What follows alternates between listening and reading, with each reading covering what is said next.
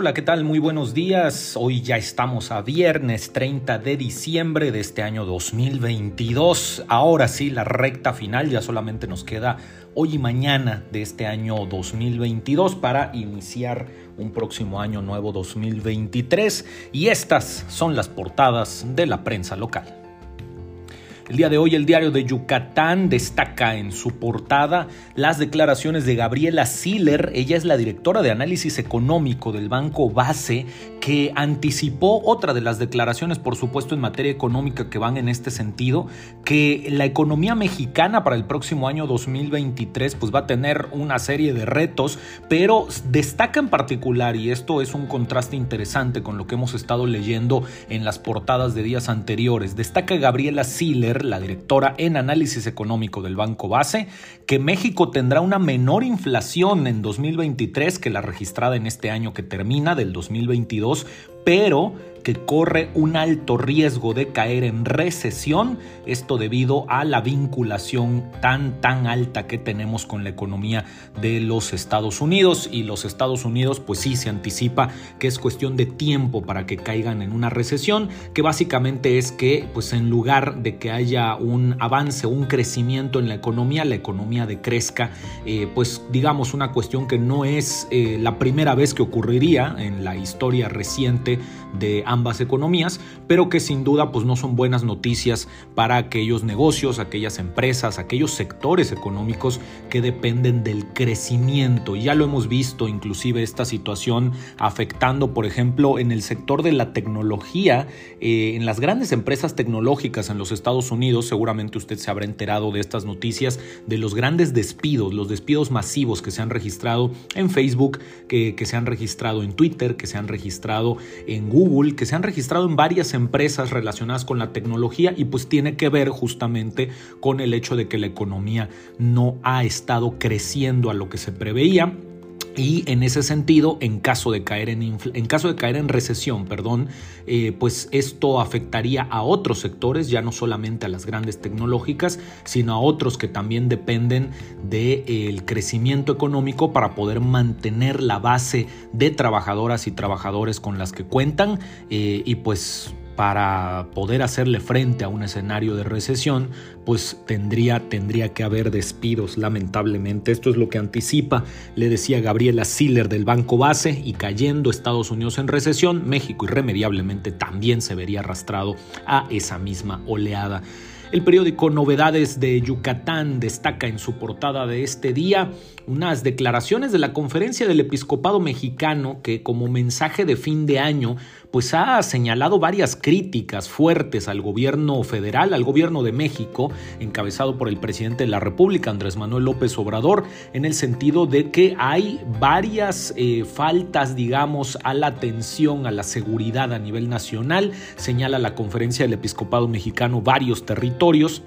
eh, usted los ubica seguramente principalmente en la zona norte de la República Mexicana. Estamos hablando de los estados de Tamaulipas, del estado inclusive también de Zacatecas. Eh, se habla igualmente de Guanajuato y varias otras entidades de la República que lamentablemente están sufriendo pues, hechos de violencia en estas últimas semanas del 2022 y que lo han sufrido además a lo largo de todo este año que concluye. También señala la conferencia del episcopado mexicano que pues el año que concluye se ha caracterizado por atentados, así lo dicen ellos, atentados contra la institución de la familia. Habrá que ver qué entiende la conferencia del episcopado mexicano por ello,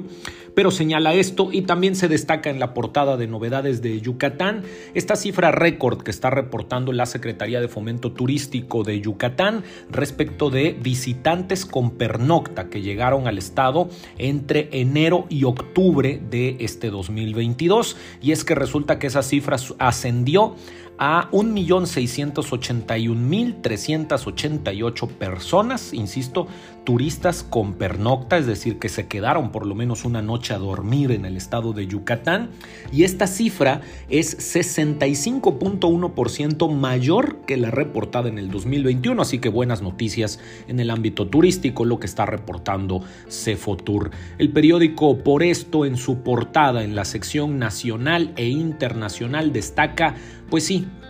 no otra cosa que el lamentable y sensible fallecimiento de Edson Arantes do Nascimento Pelé, el primer, el primer astro del fútbol a nivel mundial, eh, pues seguramente si quienes nos escuchan, si usted que nos escucha, eh, pues tienen padres, abuelos que les tocó ver, por ejemplo, el Mundial de México 70, el Mundial de Chile 62 o incluso el de Suecia 58, seguramente las historias que contarán acerca del astro del fútbol, el rey Pelé, pues deben de ser unas historias maravillosas porque las imágenes que todavía se conservan justo de la época en la que Pelé jugó en esos tres mundiales, que ganó en esos tres mundiales, también jugó el de Inglaterra 66, pero ese lo ganó Inglaterra.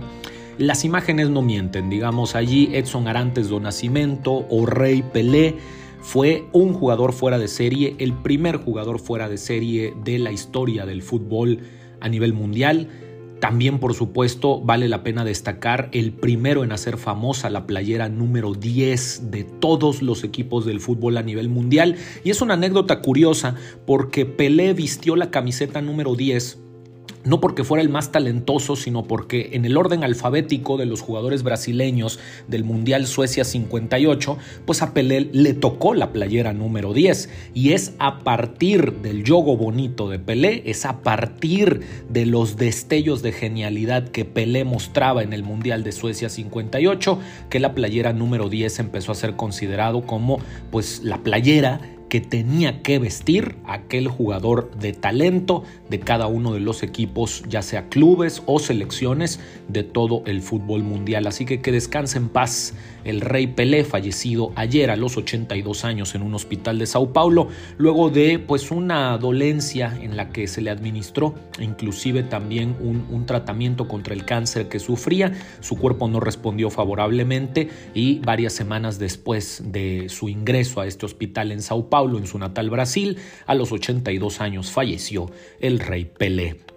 También el periódico Por esto, pero en su contraportada en la sección local, está destacando una comparativa interesante, está picando crestas el periódico Por esto en su contraportada porque pone, digamos, eh, enfrentados cara a cara a la bancada del PAN y a la bancada del PRI en el Congreso del Estado de Yucatán, destacando, fíjese nada más usted en este dato, destacando que en la bancada del PAN, en el Congreso yucateco, hay 14 diputadas y diputados y se han presentado un total de 18 iniciativas, mientras que en la bancada del PRI hay únicamente dos diputados, una diputada, un diputado, y han presentado 14 iniciativas. Esa es la comparativa que está haciendo la contraportada del periódico por esto, dando eh, pues a entender, por supuesto, que el trabajo de 14 lo están haciendo prácticamente dos legisladores en el caso de la bancada priista. Así que allí picando crestas a ver qué tipo de respuestas salen